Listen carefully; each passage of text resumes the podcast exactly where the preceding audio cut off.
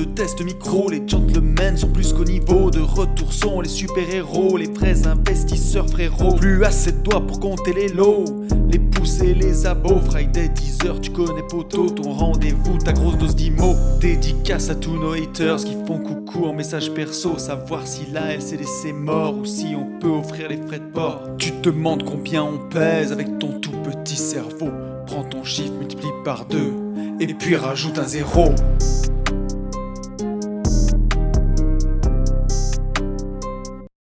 Salut à tous et bienvenue sur ce nouveau podcast des Gentlemen Investisseurs. Je suis Tony. Je suis Yann. Et c'est un grand plaisir de vous retrouver encore une semaine. bah oui. On est Ah, il chaud fait- patate.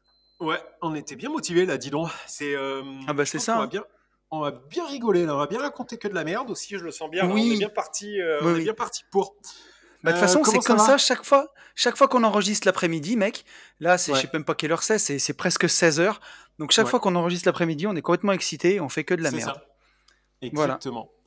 Comment ça va toi qui veut passer dans le podcast. Regarde. Oh, il est mignon, chouchou avec son papa. Il Oui. fait des Alors- petites. Il est, il est endormi, non?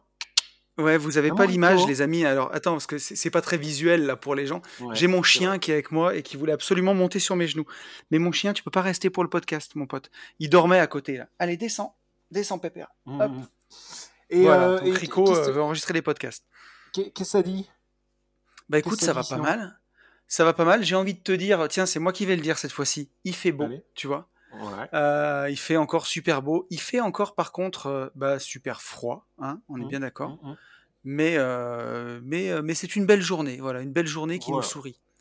Merci pour les retours de la, sur la vidéo de Gérer investir chez vous. Yes. Ça fait, ça fait toujours plaisir. C'est des petites vidéos que apparemment que vous aimez bien, que vous aimez Ouais. bien regarder. Donc, euh, donc voilà, c'est euh, cool. Ça nous Bah nous, ça nous fait plaisir, quoi. Ça nous fait Voilà. plaisir. C'était encore un très bon moment. Donc, euh, donc on est content de les partager avec vous. Voilà, Et, le- et on, va, on, on part où le mois prochain Et on repart. euh, que je Oh, le piège. On rep- Oui, mais on repart là-bas. On repart dans le. Je sais plus si c'est le 73 ou le 74 cette fois. Euh, ah oui, je donc à force de dire 74. Annecy dans les podcasts, on y va, on Ah, y va tous les mois euh, maintenant, c'est ça? en fait, C'est ça, la surprise? où- je, je sais plus où on va. Je dis peut-être une grosse non, non, non, mais. euh, Est-ce que tu veux que je regarde? Ouais, vas-y, regardons. Attends, parce que je, je, je, peux. hein. Voilà, je suis, je suis, je j'ouvre mon ordinateur Apple. Euh, Non, on va à Agen, mon cher ami. Ah oui, non, j'ai En mai, fais Ah ce qu'il te plaît. Ouais, on va à Agen. On va à Agen chez Delphine et Manu. Et ouais, je me suis projeté tout de suite à juin, parce que c'est en en Mm. juin qu'on remonte chez Steve euh, dans le 73 ou 74. Et oui, oui, oui, on va. euh, C'est ça. On, bah là, on va, on va surkiffer. là. On va surkiffer. euh, ça Ouais. va être trop, trop bien. Après avoir bouffé de la raclette pendant petit 12 kit. mois, on va à Agen manger des pruneaux. Et oui, pour pouvoir éliminer la raclette. Euh, mais, euh, Absolument. euh, Oui, oui, ils tout ont, à fait. Ils ont un petit gîte et tout. Non, on va être, euh, on va être, on va être aux petits oignons là-bas. C'est, Ouais, on bien va cool. être Et en top plus, du top. je n'y suis jamais allé. J'ai jamais foutu les Ah pieds oui. à Agen de ma vie. Non. Toi, tu connais? C'est vrai? T'es jamais allé à Agen? Non Bah moi Non, non, non, moi non plus. Bah ouais. Non, Agen, franchement, Annecy, je connaissais. Mais euh, non, non, franchement, Agen, Mhm. je connais pas du tout. Donc, euh, voilà. Bah. Euh, qu'est-ce, qu'on- Tu a à tu sais que c'est une, euh, c'est une phrase d'alcoolique, ça? C'est une phrase d'alcoolo, ça? Agen, je connais pas du tout. Ouais, Et oui, c'est chaque, chaque podcast, maintenant, il y aura des blagues de merde. Ouais, ouais, Là, on sent, que- euh, on sent, peux- on sent pas m'empêcher, côté campagne, quoi. Parce que ça, c'est un truc euh, qui, qui fait bien dans les campagnes, je pense. Donc, à part ça, mon lapin, qu'est-ce qu'on ouais, qu'est-ce qu'on raconte c'est ça. À part de la merde. Qu'est-ce qu'on raconte Euh, Bah, si tu veux, pour, voilà, à part de la merde. Pour se mettre chaud, euh, je te propose qu'on prenne une petite actu IMO et qu'on parle de, de ces habitants d'un écoquartier de Rouen. Et, euh, et donc, ces, ces braves gens, ils ont, ils ont acheté euh, une, une maison dans un écoquartier et leur Mhm. facture d'eau chaude a explosé, tu vois, dans certains quartiers de, de- de la ville, puisque euh, ils avaient mis un réseau de chaleur, tu vois, de, de chaleur enterrée qui devait Ouais. permettre d'économiser euh, de l'argent pour tout le Mhm. monde. Et en Ça fait, tu vois, on a un... Ah ben non, pas vraiment. On a un des occupants qui nous explique qu'en deux ans, pour son eau chaude et son chauffage, il a lâché pour son appart de 110 mètres carrés 9000 euros. 9000 euros? 9000 euros, ouais, En pour deux le. ans? Ouais, ouais, c'est ça. Mais tu t'alertes avant quand même, non? T'attends pas deux ans là? Eh ben ouais, tu vois, il y en a, y en a un autre qui dit que sur son petit 62 mètres carrés, il payait 650 balles par trimestre pour le chauffage et l'eau chaude, 217 euros par mois. Et, euh, et voilà quoi. Et donc, euh, bah, ils sont dans la merde. Et donc, le but, c'était d'utiliser, tu vois, la, la- la- la chaleur naturelle, en fait, pour Ouais. chauffer, pour chauffer les habitations. Ils utilisaient les calories de la nappe d'accompagnement de la Oui. Seine, puisque l'eau avait Ouais. une température constante de 14 degrés 5. Ils avaient fait un super, euh, une super étude et tout. Puis en fait, finalement, ça n'a pas du tout marché. Et donc, euh, leur écoquartier se transforme en, en pas du tout écoquartier, tu vois, en consommation quartier. D'accord. Ok. Et Donc, bah, euh, euh, putain, ouais, parce que ça, c'était, c'était hyper à la mode à un moment. Enfin, bah ouais. on entendait beaucoup parler de ça. Et euh, ouais, non, je trouve ça complètement dingue, t'imagines? Ben, échec, tu vois. Et donc, ils expliquent que par rapport au chauffage individuel au gaz, on est à 22% de plus en conso. Et, euh, voilà, et pareil, ben, 15% de plus par rapport à une chaudière collective. Donc, en gros, parce que je retiendrai que si vous voulez investir dans du neuf et dans euh, bah, ces nouvelles constructions ou euh, constructions passives ou constructions euh, éco quelque chose, bah, vraiment renseignez-vous sur les architectes, sur les projets qu'ils ont fait avant. Euh, tu vois, je peux raconter une anecdote de, de mon ancienne vie quand je travaillais dans les travaux publics euh, euh, en région lyonnaise à l'époque, et j'ai fait un lotissement de 60 baraques. Je ne sais pas si tu te rends compte ce que c'est un lotissement de 60 maisons. Ça fait beaucoup. Voilà, et c'était un éco-village, ils appelaient ça. Et donc, c'était toutes des maisons qui étaient censées être des maisons passives. Ils avaient juste fait une dalle en béton, et à côté, ils avaient ramené euh, en semi-remorque tous des panneaux de bois qu'ils avaient assemblés.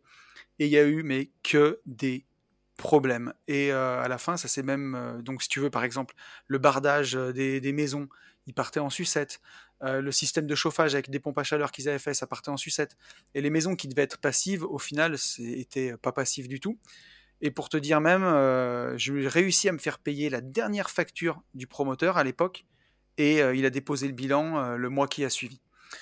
Et donc tous les gens qui ont acheté dans cet éco-village de 60 baraques, ils n'ont plus aucun recours du tout, et ils ont des maisons qui sont, euh, bah, pour certaines, euh, invendables, euh, pour certaines pas finies, et, euh, et pas passives du tout. Donc euh, bah, quand on voit ce genre de truc, il faut bien bien se renseigner et voilà, sur tous ces modes de chauffage ne- enfin, nouveaux, faites bien attention, quoi, parce que bah, ça fait des surprises. Ouais. T'aurais acheté Là, dans ce Amo, mec? Jamais de la vie. Mais, euh, mais, euh, mais par contre, euh, tu vois, le, ce système de chauffage, j'aurais pu me faire claquer sur une maison neuve, comme tu dis. Neuve, bien ouais, entendu. j'aurais- pu me faire claquer quelque chose comme ça. Sur, sur la maison que j'avais Ouais. construire, j'avais un. Je crois qu'on en avait parlé, je sais même plus si j'en ai parlé en off ou en on, mais j'avais un Ouais. système de plafond chauffant. Et, Oui, euh, je sais pas si on en a parlé dans le podcast, mais et, et ma foi, euh, sur le papier, ça avait l'air euh, vraiment d'enfer ce truc. Donc, Mm. tu vois, c'est quelque chose que j'aurais pu, ouais. que j'aurais pu me faire claquer. Et bon, bah écoute, en tout cas, on, leur souhaite bon courage à ces gens qui ont acheté dans ce truc, mais voilà, si en tout cas vous achetez, vous décidez d'acheter dans le neuf ou vous n'êtes pas investisseur, Là, en faites soi, attention, quoi. en vrai de vrai, tu te retournes contre le. Tu vois, c'est juste pas normal. Là, je suis sûr que tu, tu peux quand Non, même euh, obtenir gain de cause possible. sur euh, 9000 euros de chauffage euh, tous les deux ans. euh, tu fais quoi? Tu... Ouais, sauf si le promoteur, tu vois, il dépose le bilan entre temps, quoi. Ouais, mais t'as des décennales Et ça arrive, hein. T'as des décennales. Ouais, mais bon, c'est c'est la merde quand même. C'est long, c'est très long. Donc soyez prudents. Ouais. Et tu vois, j'ai voulu parler. J'ai j'ai une deuxième, euh, une deuxième actu dont je voulais qu'on parle dans ce podcast. Euh, c'est l'État qui va intervenir pour racheter 1300 logements dans l'immense et surendetté copropriété de Grigny 2. Alors toi, ça te parle peut-être, qui a Oui. vécu en région parisienne. Ouais, ouais. C'est euh, Grigny 2, c'est une des plus grandes copropriétés d'Europe. T'imagines? Il y a Ah ouais, je savais 5000 pas. logements. Mhm. Ouais. Et donc, apparemment, bah, c'est complètement tombé, euh, parti en sucette, euh, entre la spirale du surendettement de la copro, euh, entre les appartements qui sont insalubres, euh, les appartements qui sont squattés, et ainsi de suite. C'est euh, un bazar complet. tu as des propriétaires qui habitent là-bas, qui sont propriétaires des appartements, qui ont payé, par exemple, tu vois, Nicolas, il a acheté en 2015 un appart de 85 mètres carrés pour 90 000 euros. Et là, l'État est en train de racheter tous les appartements pour 600 balles du mètre carré. Et Nico, Oh, il a acheté à 1000 euros, tu vois, plus les frais de notaire. Ah, Donc il Oh, a un peu les boules, quoi. Et euh, voilà, quoi. Et donc, euh, bah, ces grandes copros des années 60, tu vois, des années et des années après, et on peut en parler parce que, par exemple, si tu as envie d'investir dans la coloc, ces copros des années 60, alors je te parle pas de Greeny 2, hein, je te parle de copros de, de 20, 30 appartements, Yes. souvent elles sont très intéressantes parce que les charges de chauffage explosent, mais toi, comme tu vas faire 5 chambres, elles seront partagées entre tes colocataires et c'est moins pénalisant pour toi. Et ces biens-là, tu peux les toucher euh, ben, vraiment à des très très bons prix. Mais tu vois, est-ce que c'est pas la fin de ces copros-là qui ont été faites dans les années 60 à l'époque du métro boulot dodo? Si, 5000 complètement, ouais. logements Qu'est-ce qu'on en fait, tu vois? Et ben là, en, en gros, hein, ils les rachètent euh, a priori pour les détruire, carrément. Et ils vont raser des bâtiments. Et ouais, là, ils sont en train de dire, attends, tu vois, je, je reparcours l'article, mais voilà, dans le but, c'est de, de raser, euh, bah, de raser euh, plusieurs bâtiments de cette copro. Alors, ce qu'ils proposent aux, lo- aux locataires, enfin aux locataires, pardon, aux propriétaires qui se font racheter les biens, bien plus bas que ce qu'ils les ont achetés, c'est euh, de les reloger soit dans un logement social, soit de leur retrouver, bah, quand ils, ont re- ils auront reconstruit des bâtiments dans Grigny, leur faire un tarif pré- pré- euh, préférentiel, quoi, tout simplement. Ouais. Non, voilà, mais ça craint. hein. Ça, tu vois. Ouais. Après, Nous qui euh, sommes- après acheter à Grigny, euh, faut être chaud quand même. hein. Enfin, Ouais, moi, à l'époque, euh, quand je suis parti, euh, déjà, donc il y a euh, 20 ans, ouais, 20 ans, Ouais. euh, déjà, euh, Grigny, il fallait, euh, fallait avoir envie quoi, d'aller investir. Bon, à, à l'époque, je Mm, m'en mm, mm. battais les reins hein, d'investir, mais il fallait déjà être euh, chaud et vaillant pour investir là-bas. Là, aujourd'hui, euh, même avec un tarif préférentiel, personnellement, je n'y vais pas. mais c'est sûr. Et tu vois d'ailleurs, ça me, ça me fait penser à quelque chose. Euh, il y a quelques temps, j'avais fait un séminaire à Noisy-le-Grand. Et à Noisy-le-Grand, il y a un, Oui. un des grands ensembles de copro qui est hyper connu parce qu'il a été fait par un archi espagnol, je crois, à l'époque, à la fin des années 70, qui s'appelle les Allées d'Abraxas. Et je vous invite vraiment, si euh, vous êtes sur votre téléphone ou sur votre ordi, à taper euh, les Allées d'Abraxas Noisy-le-Grand. Vous allez halluciner, mais vous allez vraiment halluciner. Et euh, c'est euh, une copro qui apparaît souvent dans les clips de rap d'ailleurs parce qu'elle est hyper photogénique. Pour, euh, pour illustrer, ça fait des bâtiments en forme de demi-lune avec un espèce de gros bâtiment qui vient droit qui vient fermer la demi-lune, ça fait la moitié d'un cercle si vous voulez, et au milieu une arche. Et le tout dans l'architecture, on va dire du, Parthénon de Rome, tu vois, de, de, Grèce, je veux dire d'Athènes. Et, et c'est incroyable comme bâtiment. Et je l'avais déjà vu parce que j'avais vu un reportage à l'époque sur ce bâtiment. Je te parle d'un truc il y a peut-être une dizaine d'années. Et je m'étais dit, tiens, si je vais à Paris, je le verrai. Mhm. Il se trouve que mon séminaire était juste en face. Et donc, je suis allé visiter cette copro. Et euh, alors déjà, quand tu rentres, euh, il y a des choufs et tout ce que tu veux, euh, puisque c'est une plaque tournante de la drogue. Mm, Donc, mm, mm. euh, on te montre que tu clairement pas le bienvenu et tu peux pas faire de photos parce que si tu sors ton téléphone, on te tombe dessus ou on te réclame du pognon. plus, ouais. Et c'est une zone, c'est quasiment une zone de non-droit. Mais si tu veux, c'est, il y a eu des films qui ont été tournés là-bas. D'ailleurs, il y a un film, je sais plus comment il s'appelle, je retrouverai. Euh, il y a un film qui a été tourné là-bas. C'est incroyable comme, euh, comme architecture. Et c'est que des logements sociaux, du coup. Au début, c'était pour faire de la mixité sociale, tu vois. Les logements sociaux devaient être dans la partie euh, ronde, il devait y avoir des bureaux ou je sais pas quoi dans la partie droite, et des logements de luxe dans l'arche au milieu. Et en fait, ça a été bah, que de l'insalubrité. Ça s'est pas passé comme c'était prévu. Et donc, ils sont en train de réfléchir à détruire ces bâtiments. Et au final, quand euh, tu vois, je sais pas combien il y a, je crois qu'il y a 20 étages. C'est incroyable hein, comme, comme bâtiment. Quand tu es à côté, tu dirais le palais de, de Ceausescu, quoi. C'est euh, colossal, Ouais. en fait. C'est une construction qui est énorme. Je, je le Et- connais pas du tout. Tu le connais pas du tout? Eh ben, tu, tu verras, Non. euh, tu regarderas, mais, mais c'est c'est complètement ouf. Et tu te dis que bah, ces bâtiments, ils auront une durée de vie qui est en fait très courte au final. Ils seront restés là 50 ans. Tu vois, on a, on a des églises Notre-Dame à Paris, euh, je sais pas combien, depuis combien de siècles elle est là. Euh, Enfin, on a fait des constructions qui ont duré des années et des années. Maintenant, on construit des trucs énormes qui avaient été mal pensés à l'époque et qu'on démolit. Et donc, tu vois, au-delà de, de la petite info qu'on a donnée, je pense que bah, si vous avez à acheter un logement dans une grande, grande copro comme ça, surtout si c'est pas dans une ville euh, qui déchire, bah, je pense qu'il vaut mieux s'abstenir. Qu'est-ce que t'en penses? Carrément. Oui, carrément. Ouais.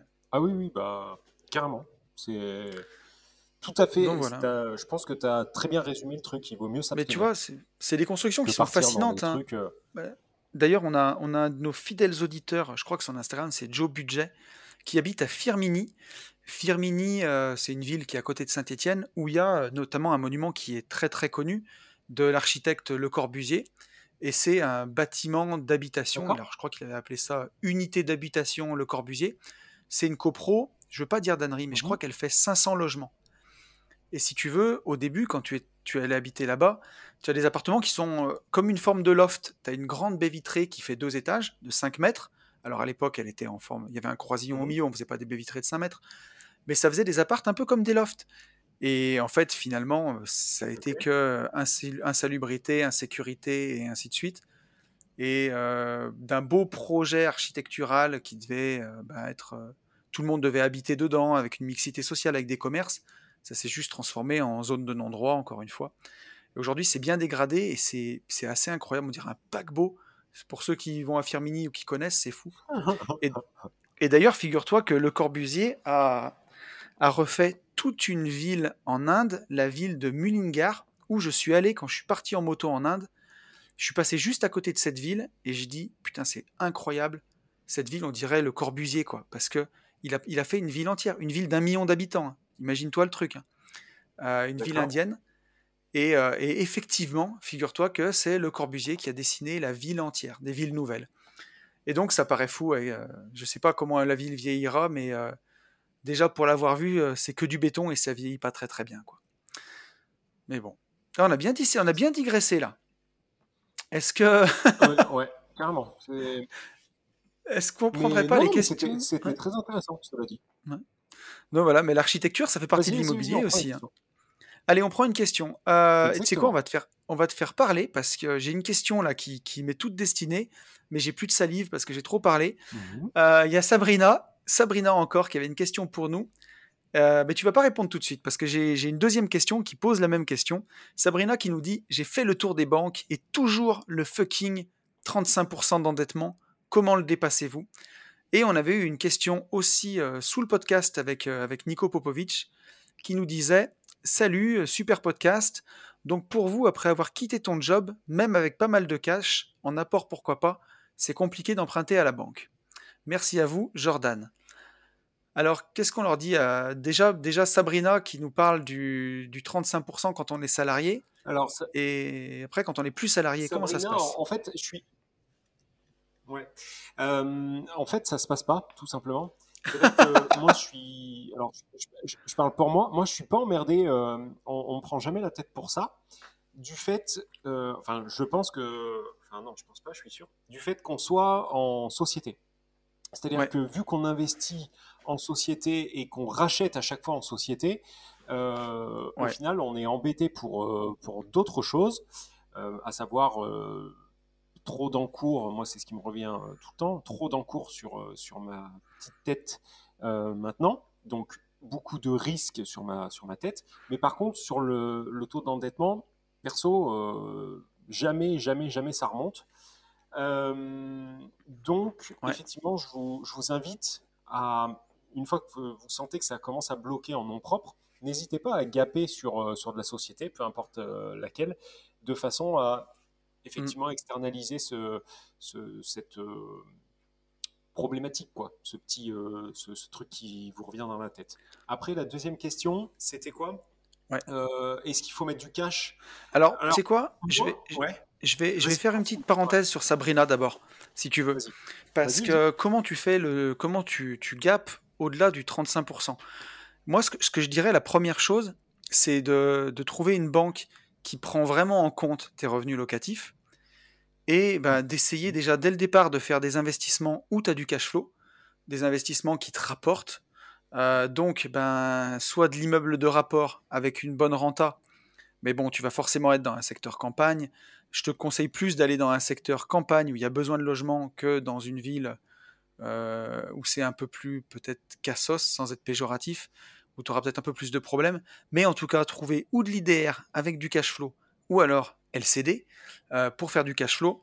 Et là, forcément que ça sera beaucoup plus facile de dépasser le 35%, puisque chaque euh, projet que tu vas faire va améliorer ta capacité d'emprunt plutôt que la dégrader.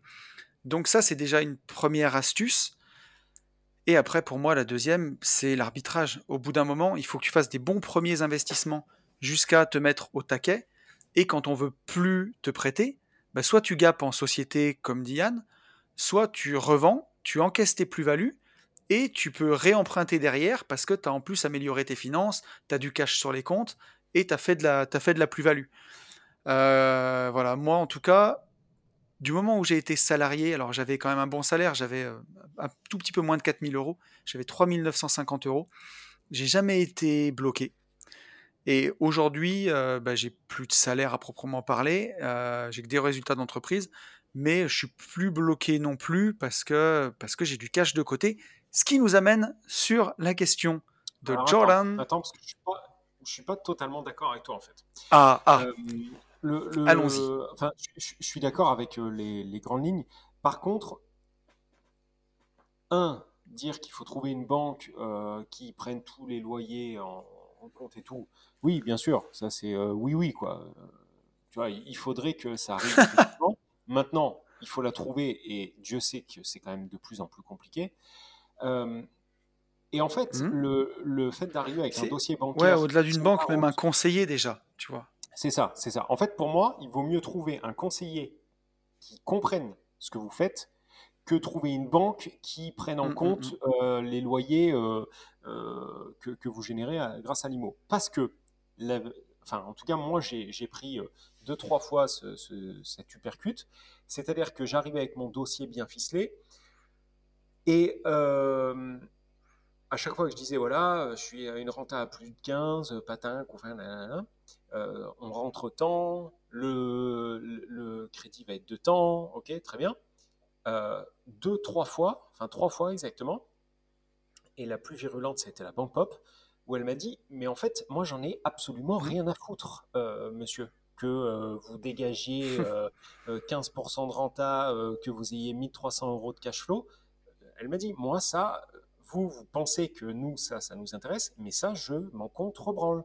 Moi, en fait, ma seule, la seule chose que je regarde, c'est mon état de risque. Voilà. Que vous gagnez de l'argent avec l'IMO, on n'en a rien à branler. Et, mm, mm, et, au mm. final, ça se tient. Parce qu'en fait, la banque, quel est l'intérêt tu vois, à part, je parle pas de quelqu'un avec qui euh, tu vois, es depuis 10 ans, avec qui tu as une relation de confiance, mais une banque, quand elle te finance, elle, elle en a rien à foutre que tu gagnes de l'argent ou pas. Ce qu'elle veut, c'est juste que tu rembourses et terminé. Mais par contre, tu gagnes, alors, tu gagnes pas beaucoup. Alors, je suis pas, je suis pas tout à fait d'accord. Je, je, suis pas tout à fait d'accord parce que si jamais bah elle, elle te prête de l'argent, elle est obligée de vérifier ta solvabilité. Sinon, tu peux lui faire un procès en lui disant vous m'avez prêté de l'argent alors que bah, je ne pouvais pas rembourser. Non, mais non. Que, que la banque soit sûre que tu rembourses c'est-à-dire avec le cash que tu as, avec le patrimoine que tu as, etc. Ça, ok. Ça, elle, elle a un intérêt. Son intérêt, en fait, c'est d'être sûr de te, prêter de l'argent et être sûr que tu rembourses. Peu importe la manière. Par contre, que tu sois obligé de te prostituer ou alors que tu aies du cash flow, elle s'en bat les couilles.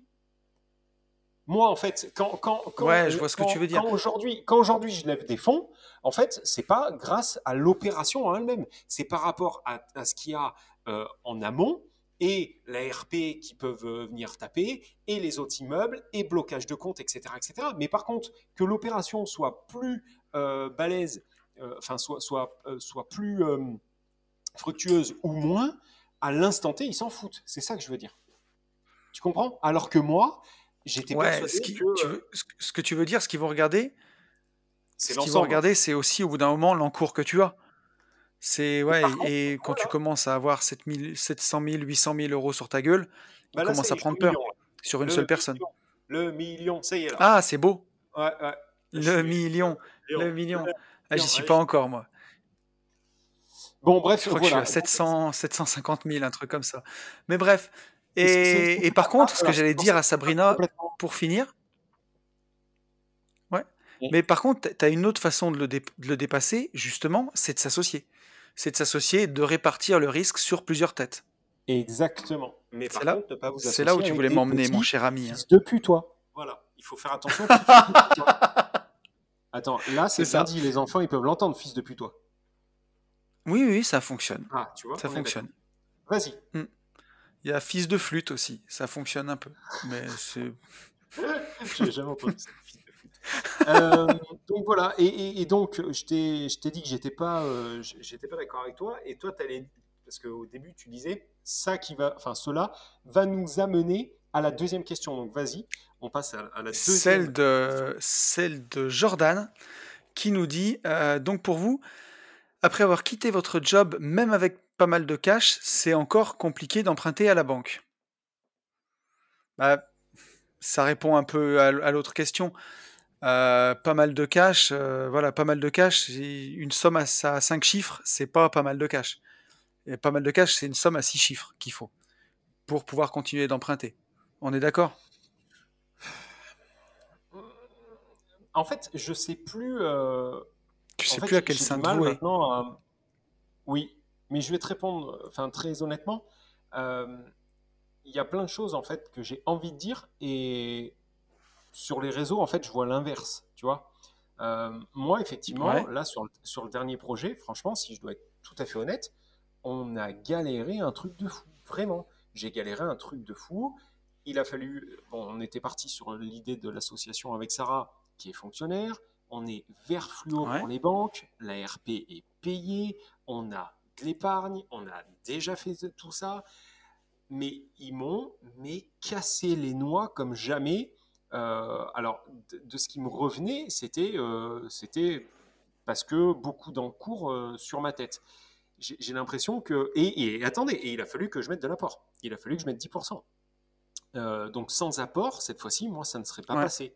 À côté de ça, il y a plein de gens sur les réseaux qui, qui disent l'extrême inverse de ce que je dis. Donc moi, je veux pas, euh, je veux pas raconter de conneries, quoi. En tout cas, si je vous parle de mon expérience, euh, Mhm. 110% en SAS, je n'ai pas réussi. Voilà. Alors après, peut-être que c'est moi qui ai été mauvais, mais j'ai passé six Ouais. mois et je n'y suis pas arrivé. Donc euh, oui, pour moi, il faut mettre, il faut mettre de.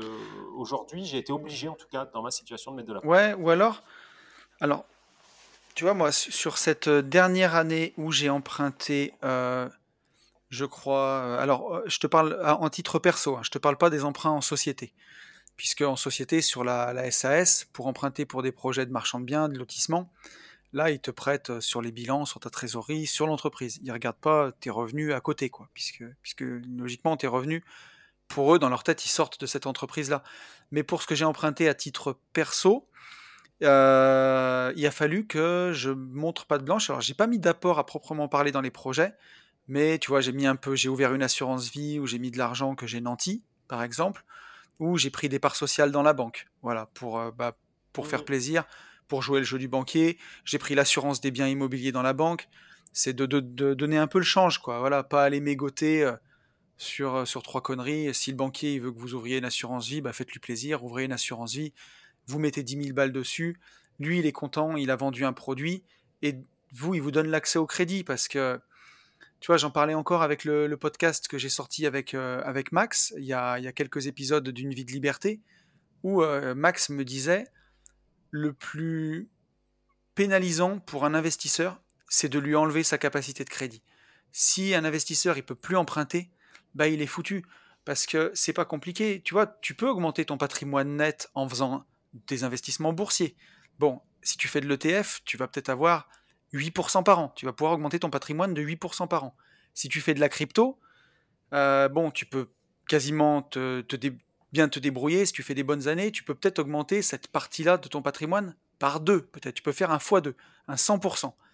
Mais si tu peux emprunter, tu peux augmenter ton patrimoine brut, mais de façon enfin, j'ai pas envie de dire exponentielle, mais incroyable. Tu mets pas d'apport, on te prête de l'argent. Donc c'est un moyen, euh, regarde, on t'a prêté, toi, euh, tu parlais d'un encours de- d'un million d'euros.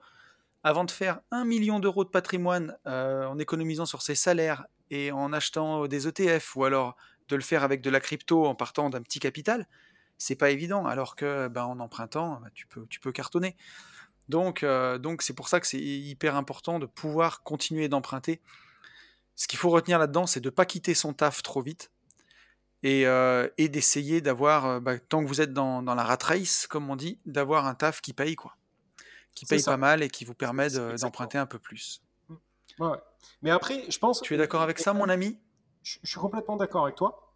Et je pense que ce qu'il faut retenir, c'est chaque. je pense que chaque région chaque banque et chaque client est complètement différent. Donc en fait, euh, toi, tu vas euh, galérer pour euh, lever tant de, fonds sur tel projet et Jean Gabin, pas du mmh, tout. Mmh, mmh. Moi, je vais galérer pour un immeuble de rapport et puis en fait, il y en a d'autres, pas du tout. Enfin, je pense que c'est un peu comme l'histoire de l'avocat fiscaliste, quoi. Tu vois, chacun est, totalement différent et à chaque projet, tu as, un intervenant, en fait, qui, qui est différent et chacun, enfin, voilà. Ouais, je suis d'accord. C'est non, mais tu vois, moi j'ai passé des conseillers. Euh, quand quand es face, il y, a rien de tel quand tu es face à un conseiller bancaire. Toi, tu lui expliques des trucs avec les yeux qui brillent en lui montrant ton dossier, et en face de toi, tu as l'impression d'avoir, tu un filet de merlu euh, qui a qui a quatre jours euh, sur un étal et qui te regarde avec des yeux vides et où il te demande juste des fiches de paye et il fait son petit calcul dans son ordinateur sans écouter ce que tu dis, c'est déprimant. Et après, bah, quand, tu, as un conseiller, ou moi en l'occurrence une conseillère, qui fait de la gestion de patrimoine, qui comprend ce que tu dis et qui a les yeux qui brillent quand tu présentes tes projets, c'est super excitant. Donc c'est d'arriver à trouver bah, le banquier qui vous suit, le banquier qui, est content.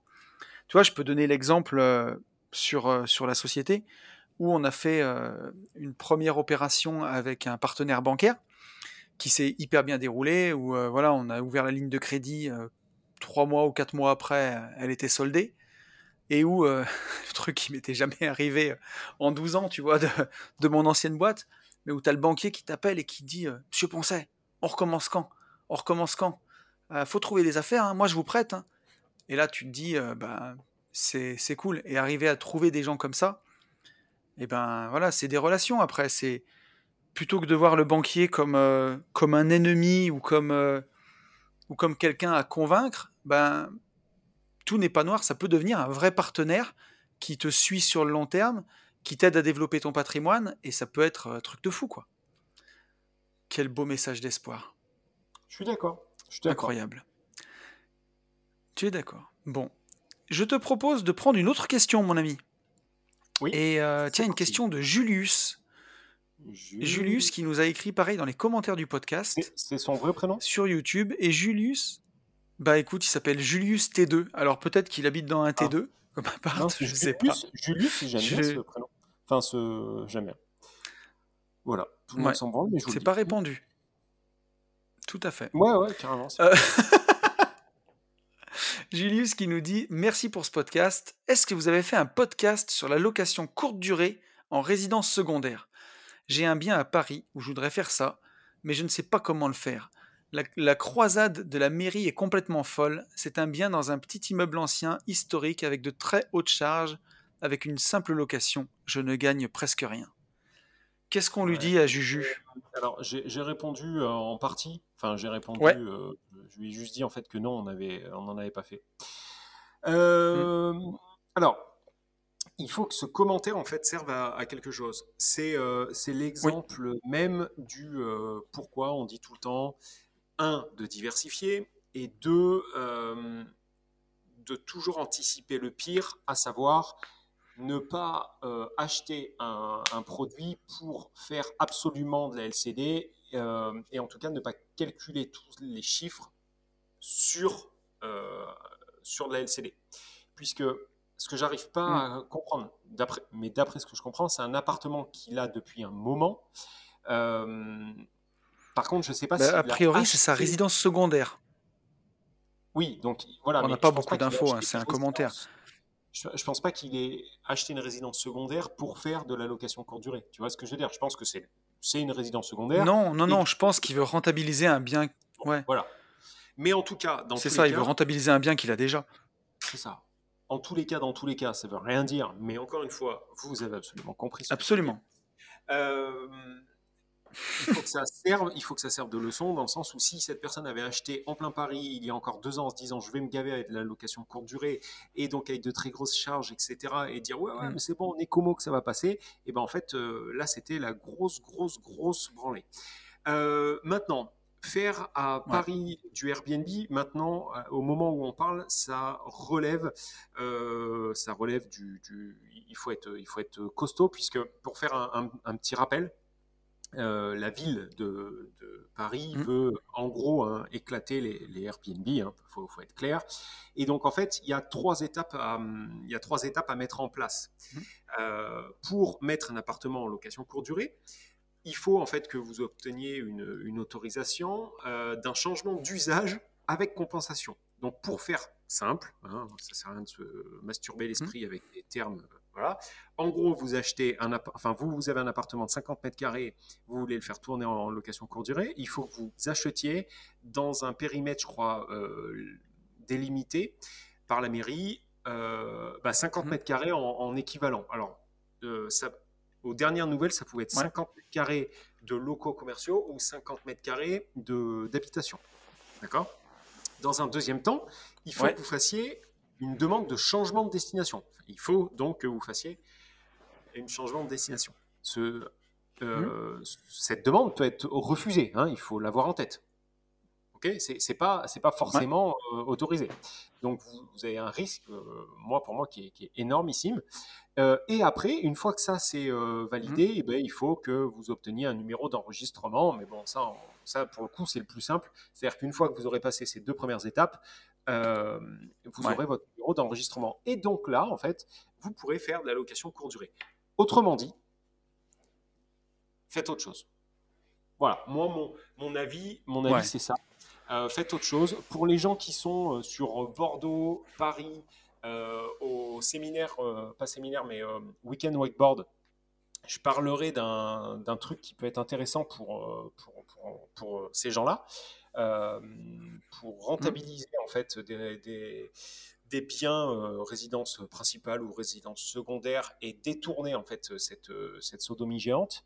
Euh, Mais euh, voilà, sinon, sinon, avant, avant ça, très honnêtement, je vous dirais en plein Paris, Airbnb, là, euh, ça devient vraiment très très compliqué. Quand acheter 50 Ouais. mètres carrés pour venir compenser les 50 mètres carrés qu'on a, enfin, il y a un moment à part, d'être- à part être Crésus, quoi. Ouais, non, mais. Je sais pas si tu es d'accord Ouais, avec puis moi, c'est hein. trop compliqué. Alors, il faut voir ce. Si, je suis d'accord avec toi. Ce bien, il faut voir de, de quelle façon euh, tu, le, tu le détiens, euh, Julius. Si tu l'as hérité, par exemple, qui a une valeur sentimentale, que tu peux rien en faire, parce qu'il nous parle quand même de location à l'année. Euh, et si tu veux absolument le garder, le mettre en location à l'année, enfin, un bien à Paris, à un moment, euh, va l'habiter un an et revends-le, quoi. Et, encaisse ta plus-value et va investir ailleurs, peut-être. Ou, euh, je sais pas. Mais, c'est sûr qu'à Paris, les rentabilités, si on, parle en termes de rentabilité, c'est nul.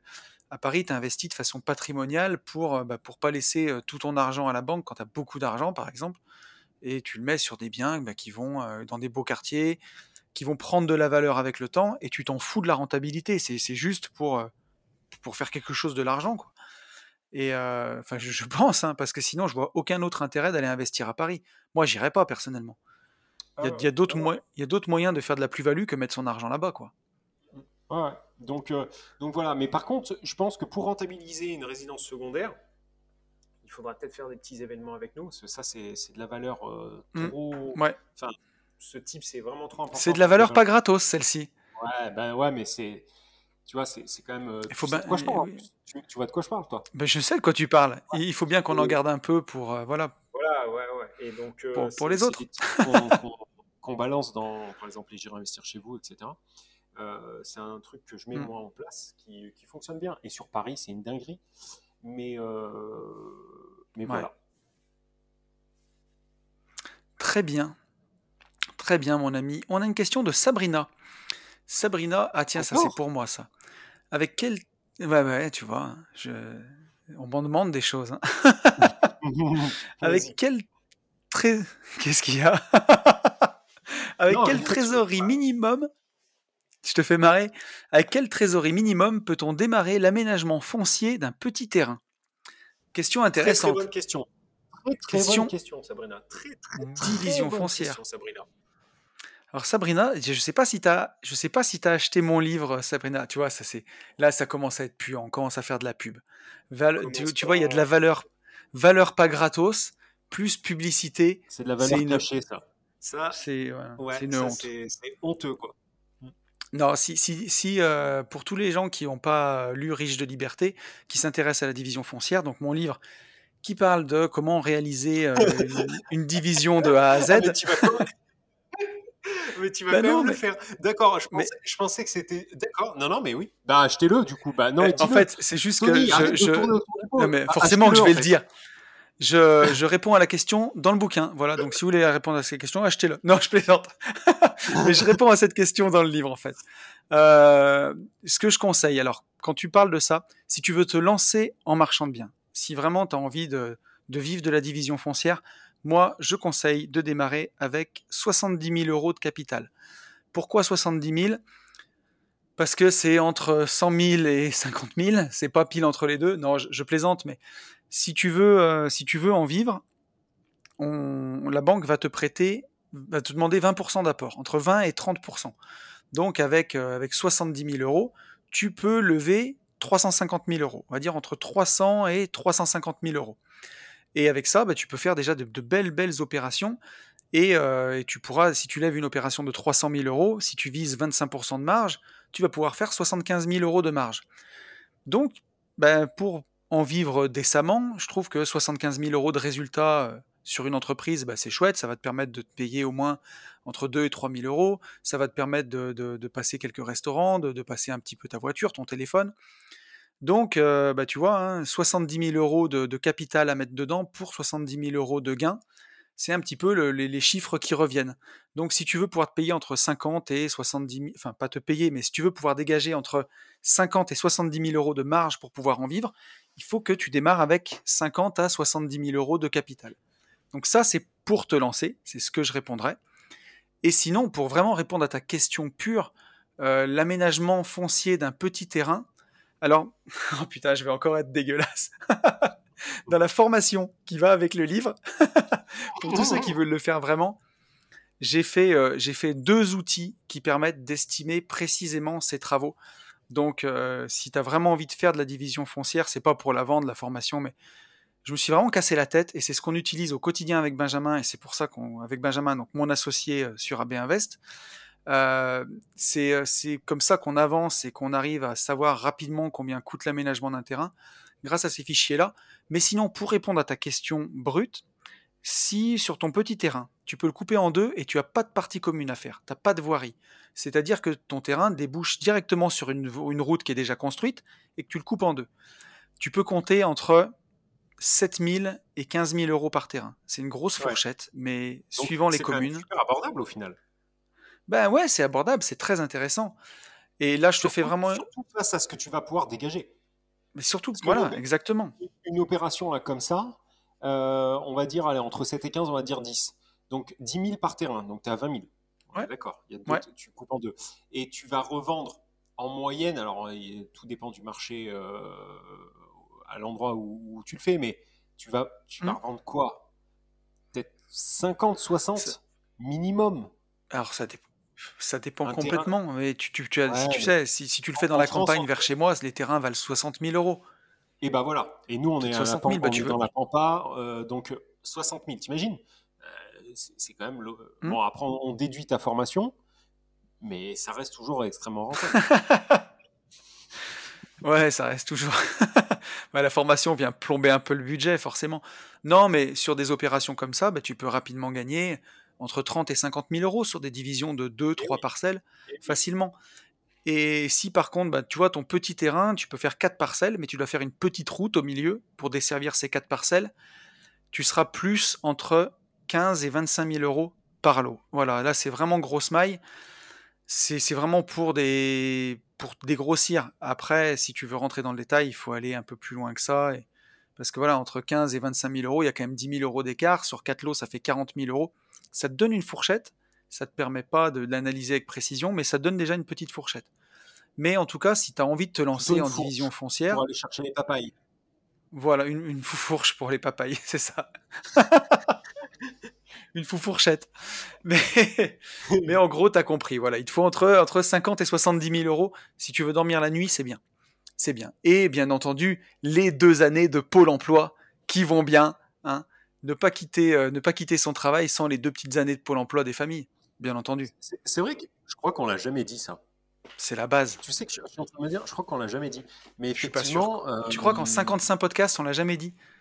Ah. Je, je ne suis pas sûr qu'on l'ait dit, vraiment. Donc si on ne l'a pas dit, ben- on s'en excuse et on le dit. Quand vous, euh, Et quand vous tiens. partez de, de votre. Oui? Non, non, j'allais dire que tu as deux options quand tu quittes ton taf. Pour les ARE, pour les du Pôle emploi. Exactement. Vas-y, je te laisse faire. à l'emploi. Euh, Ah non, non, mais. Alors euh, qu'on je veut pas retourner à l'emploi. On veut quitter la rat race. Allocation QLRR. Moi, ce que, ce que, ce que j'allais dire, c'est que par la porte ou par la fenêtre, vous devez négocier en fait une rupture conventionnelle qui vous permettra euh, C'est sûr. d'avoir euh, d'avoir, euh, des ARE euh, sur, sur deux ans. Voilà, c'est c'est ça que je voulais dire. Et il faut voir c'est, ça comme une, franchement comme une chance.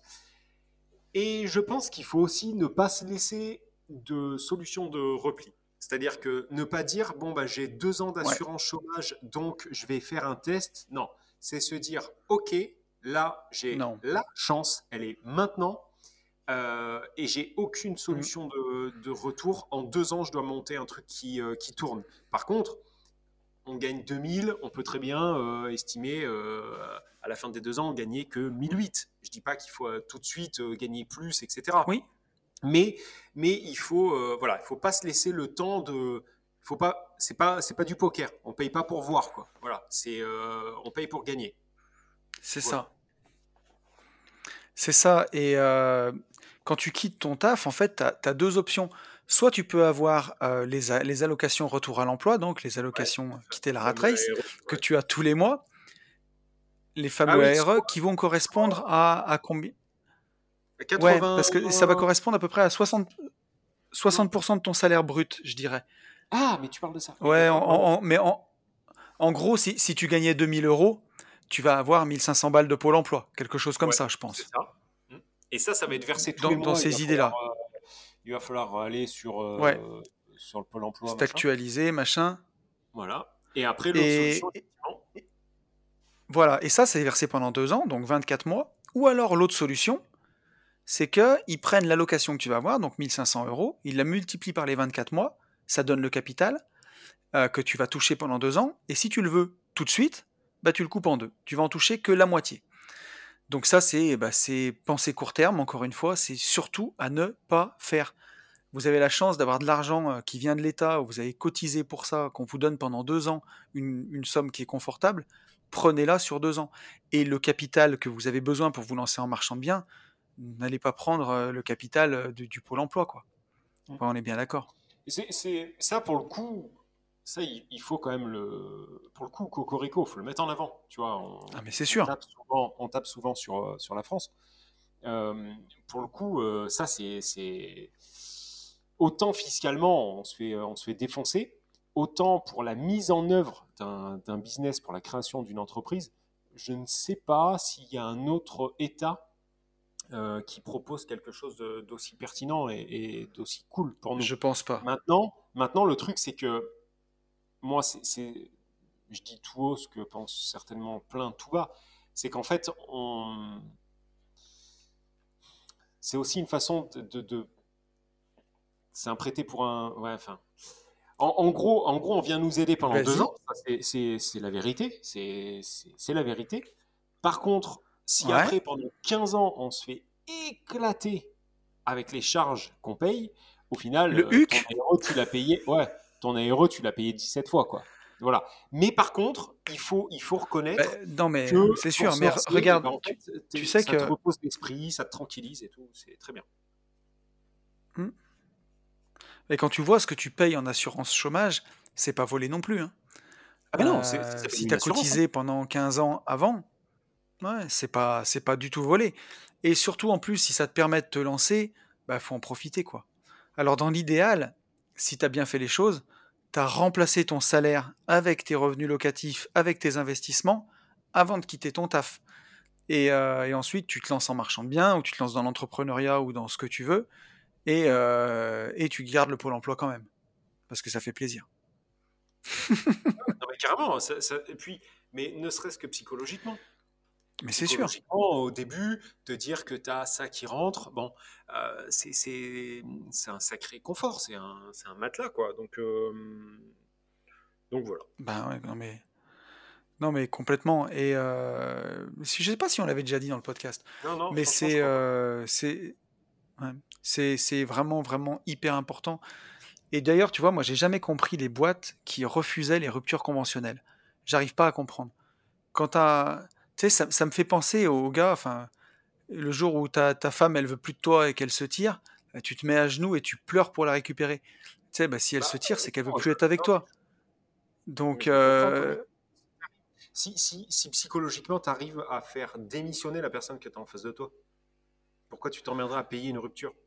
C'est c'est mais, payant, mais ça veut dire que, ouais, mais tu vois, ça aussi, c'est pensée court terme, parce que ça veut dire que peut-être que ça va lui prendre combien de temps à la personne?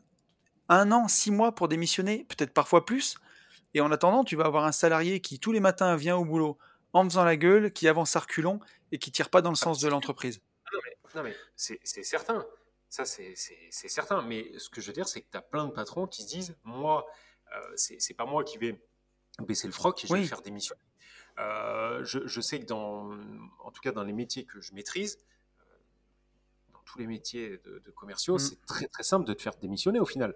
Quand tu es payé qu'à la com, on te, on te donne Ouais. des contacts, on te donne des clients, tu vois ce que je veux dire? On, Enfin, on t'autorise à aller chez Mm. les clients, tu vois? Si on te donne plus de contacts, qu'est-ce que tu fais? Tu es payé qu'à la com, tu crèves la gueule ouverte. Bah, tu démissionnes, tu fermes ta gueule. Ouais. Donc, euh, donc euh, moi, j'ai toujours réussi à avoir mes Ouais, mais- en leur mettant plus la pression que eux voulaient me la mettre. C'est-à-dire en leur disant, moi, j'avais été clair sur la dernière, j'avais été très clair. J'avais dit, voilà, aujourd'hui, il y a un cancer dans votre, euh, dans votre entreprise, la tumeur, c'est moi. Soit tous les contrats que je croise, je les crame, soit je les brûle et je, voilà, ou alors, tout de suite, on part bons amis. Le mec, il, ça n'a pas, ça a pas boité. Ouais. Tu vois, mais, mais tu as des mecs qui vont être Ouais, les mecs qui cherchent pas à comprendre. Et, je, et je peux aussi comprendre que certains se disent bah non, euh, je suis en train de me faire niquer, je suis en train de perdre un salarié qui est compétent. euh, je, je le comprends au final. Ouais. Je... Ouais, je vois. Alors moi, tu vois, à l'époque, j'en ai pas eu 50 000 des ruptures conventionnelles, j'en ai peut-être eu 4 ou 5 en 12 ans, mais c'était toujours pour des salariés qui partaient pour monter leur société. Et moi, je peux pas couper les ailes à un mec qui veut partir pour se mettre à son compte. Tu vois, être euh, indépendant, c'est c'est l'his- c'est l'histoire de ma vie. Donc, je me voyais pas un mec qui veut être indépendant, déjà le retenir, parce que c'est minable, et, euh, et lui refuser une rupture conventionnelle, quoi. J'ai jamais eu le cas de, du gars qui veut partir juste, euh, tu vois, partir pour partir, quoi. Pour, euh, et pour glandouiller ou pour avoir un nouveau projet professionnel qui n'est pas trop ferme ou qui sait pas ce que c'est. J'ai un gars qui a voulu partir pour faire une formation une fois, pour changer de métier, mais tu vois, j'ai jamais fait chier personne, quoi. Après, c'est sûr que si t'as un gars qui, qui branle rien, qui veut retourner au pôle emploi pour se la couler douce pendant deux ans et qui demande la rupture, ouais, peut-être que tu peux ne pas avoir envie de la lui donner. Mais ça, j'ai jamais eu le cas, tu vois. Mais je peux comprendre, en fait, ouais, de, de ce point de vue-là. Mais pour les gens qui Bah. nous écoutent, en tout cas, ils seront pas dans cette situation. Ah non, ah non, non, complètement pas. Complètement pas. Donc, euh, donc voilà, mais en tout cas, c'est euh, c'est c'est vraiment, vraiment, vraiment super intéressant. Bah, c'est c'est Euh, plus qu'intéressant. C'est euh, c'est- le truc qui peut vous faire euh, vraiment décoller. Avoir une assurance pendant deux ans, Non, euh, mais c'est sûr. c'est juste la vie, quoi. Donc déconnez pas. Ah, vous pouvez Oui. pas vous asseoir dessus, c'est pas possible. On approche de la fin du podcast. Tu vois, je voulais juste partager un message de, de quelqu'un qui nous a qui nous a écrit. Il n'a pas vraiment de questions, mais mais il a un message qui était qui était assez sympa. Il nous remerciait et à la fin il nous passe un peu de pommade, tu vois. Ça fait plaisir. Bah. C'est Baguera. Et Baguera qui nous dit Salut les gentlemen, ça tombe bien que vous ayez un compte Insta. Je viens moi-même de m'y inscrire rien que pour vous suivre. Bon, J'écoute votre merci. podcast, bah, ça fait plaisir. hein. Ouais, Et euh, il y a un truc, je, je- et probablement pour prendre la formation. Non, je le lis pas, c'est moche. Après, on va dire que ça fait trop de pub. Euh, J'écoute votre podcast depuis Noël dernier, je le trouve très inspirant. Actuellement au chômage, il est évidemment moins facile d'investir, etc. Mais vu que j'avais un livret à plein, je commence à investir en bourse. Tu vois, comme quoi, on a de Ouais. l'impact sur les gens, mec. Et euh, cool. voilà, ça cool. fait plaisir, parce qu'un livret à plein, c'est combien? 15 000 euros? C'est plus maintenant. C'est plus? 20, euh, 22 ou 23 maintenant. Ah Vu bah, toi, tu déjà, déjà. toujours euh, 14 euros, tu te rends pas trop compte. Mais, Non, euh, 59 centimes, s'il te plaît. D'accord, pardon. Mais euh, je veux pas dire conneries, mais ça doit être peut-être 23, 24, un truc dans le genre. Ouais, donc euh, bah donc c'est super. Euh, il nous dit j'envisage dès que possible d'investir dans l'immobilier et ce à force de vous écouter. Je tenais juste à vous remercier pour m'avoir fait prendre conscience qu'il y avait un autre chemin que celle du CDI pour échanger son temps contre de l'argent, car de toute façon je n'étais pas facilement employable. Entre parenthèses, deux CDI que j'ai quittés après m'être pris la tête avec mes dirigeants. Oui, bah on connaît, hein. Et il finit en nous disant Pour ce qui est de savoir si vous êtes des gourous, pour moi vous ne vendez pas du rêve, vous montrez juste un autre chemin possible, le suivront ceux qui le veulent et qui en ont le courage. Et voilà. Bah, très cool. Franchement, euh, c'est euh, enfin, c'est vraiment le, le commentaire, euh, c'est le mec plus ultra, quoi. Euh, Ben ouais. Franchement, si on arrive à aider certains, ou sans même parler d'aider, mais d'accompagner un peu certains, bah voilà, c'est. De toute façon, on, on- on le répète à qui veut l'entendre, mais euh, ça a été tellement galvaudé de dire ça et ça fait tellement bateau. Mais c'est pour ça qu'on a fait ces podcasts.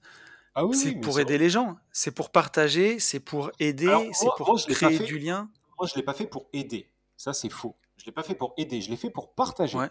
Voilà. Ouais, oui. Je veux pas On est aider les gens. Tu vois, je suis personne pour Non. aider les gens. Par contre, pour Oui. partager ce qu'on fait, et si ça en aide, tant mieux.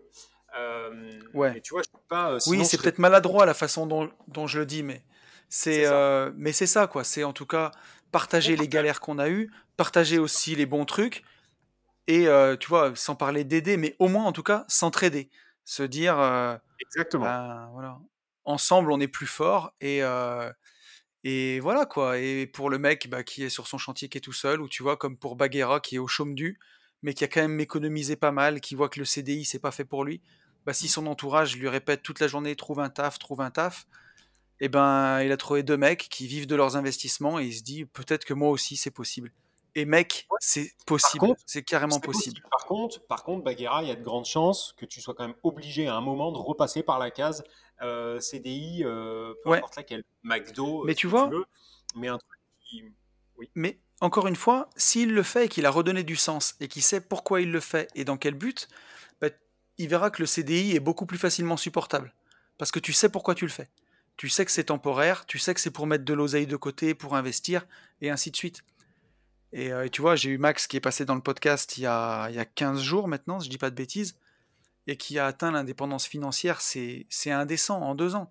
Il attaque d'investir très sérieusement dans l'immobilier en février 2018 il lâche son taf en septembre 2019, après trois colocs et un immeuble. C'est prodigieux, avec un salaire de 1700 euros. Qu'est-ce que tu veux cochon. dire? C'est un cochon. Sartec, voilà, c'est tout quoi. Respect à lui. Hein. Et d'ailleurs, euh, en disant Psartec, euh, Mhm. enfin, là, je sais plus, ça doit, on est plus sur la fin. J'avais zappé sur le, le premier, enfin, le podcast il y a deux semaines, Oui, avant qu'on parte à Annecy. ah oui, Euh, donc, je le dis maintenant, mais bon ramadan à, à tous, euh, Oui. tous les, les musulmans à tous les écoutent. musulmans. Ouais. Ouais, Bon, là, c'est euh, le début. Désolé, les gars, mais oui, Enfin, les gars. ouais, ouais, ouais, on vous a zappé il y a, on vous a zappé il y a 15 jours, mais euh, on pense à vous aussi. Tout à fait.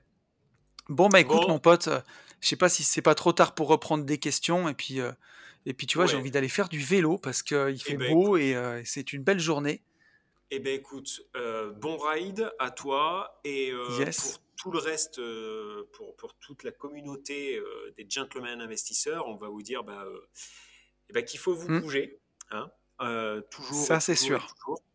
Qu'il faut passer Ça tombera pas du ciel. Ouais. Exactement. Et pour tout ça, il faut foncer en visite. Ciao, big up. Salut à tous.